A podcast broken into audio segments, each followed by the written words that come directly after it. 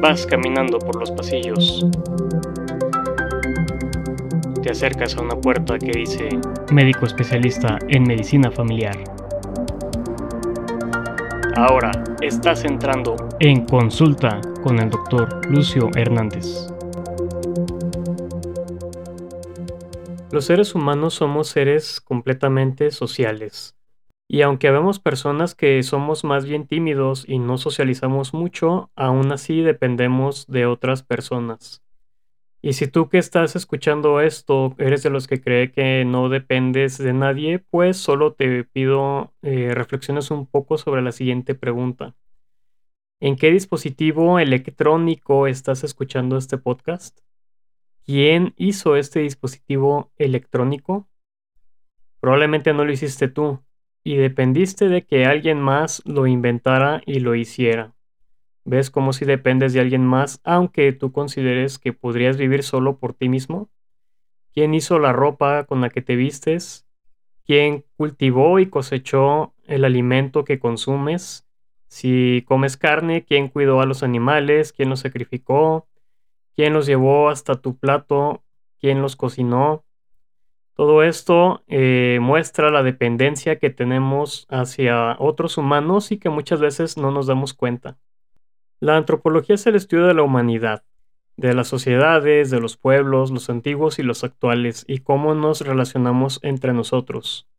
Algunos creen que la civilización nació en el momento en el que se inventó la agricultura, otros cuando se encontró el fuego, cuando se inventó la rueda, entre otras cosas.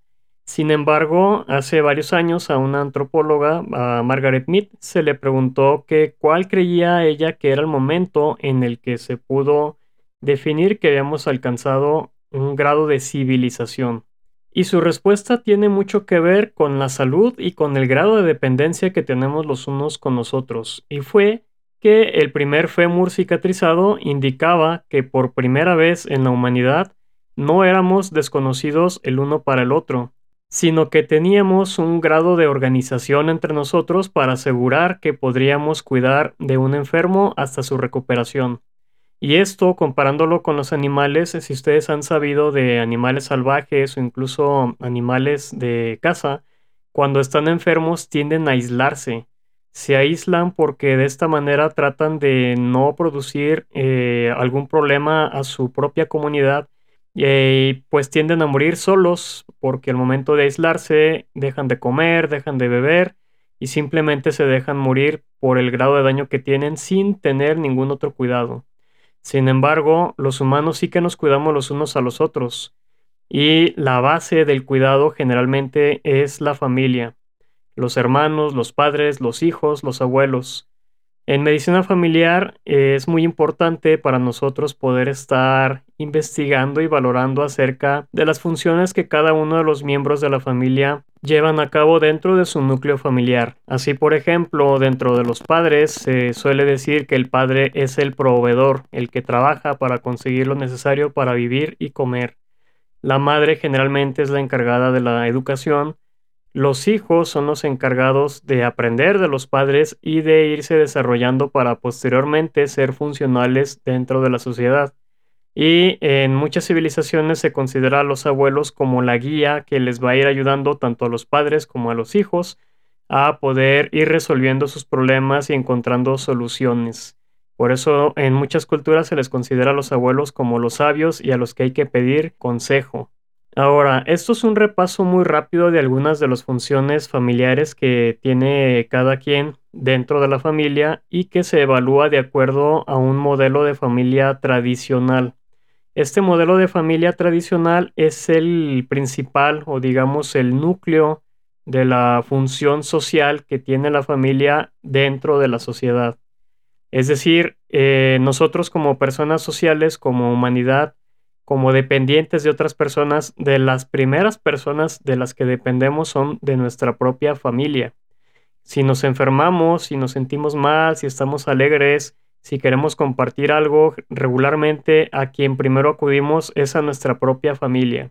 Sin embargo, y lamentablemente, con el cambio de los tiempos, con los modelos económicos actuales, se ha hecho casi imposible que una familia viva únicamente de los ingresos económicos del padre, por lo que esos modelos se han tenido que ir cambiando. De esta manera, en la actualidad, difícilmente una familia puede sostenerse con el salario del padre, por lo que el padre es proveedor y la madre también suele ser proveedora lo que hace que la educación quede relegada muchas veces a los abuelos y si tienen suerte, porque en ocasiones queda relegada a la televisión o únicamente a los profesores de la escuela, que lamentablemente por no ser personas directamente relacionadas con la familia, pues su educación o su efecto en la educación de los niños no es tan importante como lo es la educación que reciben de los padres. Y todo esto se ha intentado arreglar hasta cierto punto socialmente a través de los gobiernos, creando instituciones dirigidas a la educación, al cuidado de los niños, al cuidado de los padres, de los abuelos, etc. Sin embargo, estos no han logrado suplir realmente las funciones que tiene una familia. ¿Y por qué les comento esto el día de hoy, precisamente que es Navidad?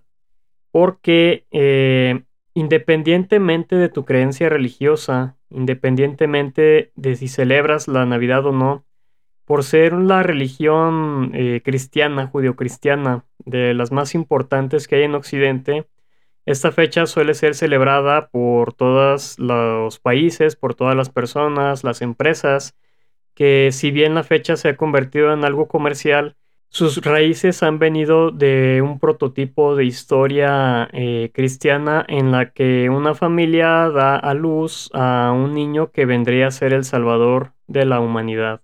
Y esta idea de un Mesías, un niño que nace enviado por los dioses o hijo directo de algún dios para poder salvar a la humanidad, se ha repetido en distintas tradiciones religiosas de distintas regiones del mundo en distintas épocas. Y en todas estas historias hubo una concepción y un nacimiento de esta persona que nos vendría a salvar. La cuestión aquí es que nace como un niño igual que cualquier niño humano, dependiendo completamente de sus padres, dependiendo completamente de su familia, para crecer, desarrollarse y en algún momento eh, poder utilizar todas esas habilidades que en teoría lo llevaron a salvar al mundo en su momento. Y esto lo comento porque eh, independientemente de si somos religiosos o no, la historia que representa el nacimiento de Jesús en la historia cristiana eh, ejemplifica cómo desde niños somos dependientes de alguien más, inicialmente de nuestros padres. Y en la leyenda cristiana se habla acerca de la Sagrada Familia, es decir, papás de Jesús y Jesús como una familia nuclear que van apoyando el crecimiento del niño para que en el futuro cumpla con sus deberes divinos. Lo mismo sucedió con el hijo de Zeus, lo mismo sucedió con el hijo de Osiris o otros dioses de otras religiones. Y actualmente, por cómo está el mundo, entiendo que mucha gente ya no es religiosa, ya no profesa ningún tipo de religión, y pues porque tienen muchas dudas acerca de si realmente existe un Dios o no por todo lo que estamos viendo que sucede en el mundo actualmente. Y en este ambiente en el que nos hemos vuelto muy individualistas, principalmente por la forma en la que vivimos, por la forma en la que nos han educado, por el modelo económico en el que estamos inmersos, lo que me gustaría es que pienses en la Navidad no solo como una festividad religiosa, sino como una festividad para celebrar a la familia. Porque para que un niño pudiera crecer y cumplir con sus deberes eh, divinos, para que tú pudieras nacer y crecer, fue necesario tener una familia que te apoyara y que te ayudara en tu desarrollo. Sé que hay muchas personas que no tuvieron la oportunidad de crecer en una familia que le ayudara realmente en su crecimiento. Sé que hay personas que no tuvieron la oportunidad siquiera de tener una familia sin embargo, como algunos dicen por ahí, la familia son las personas que elegimos nosotros. Y al final la familia son aquellas personas que te ofrecen su apoyo cuando estás en dificultades, cuando tienes problemas. La familia son las personas en las que piensas cuando te sientes alegre y quieres compartir con alguien.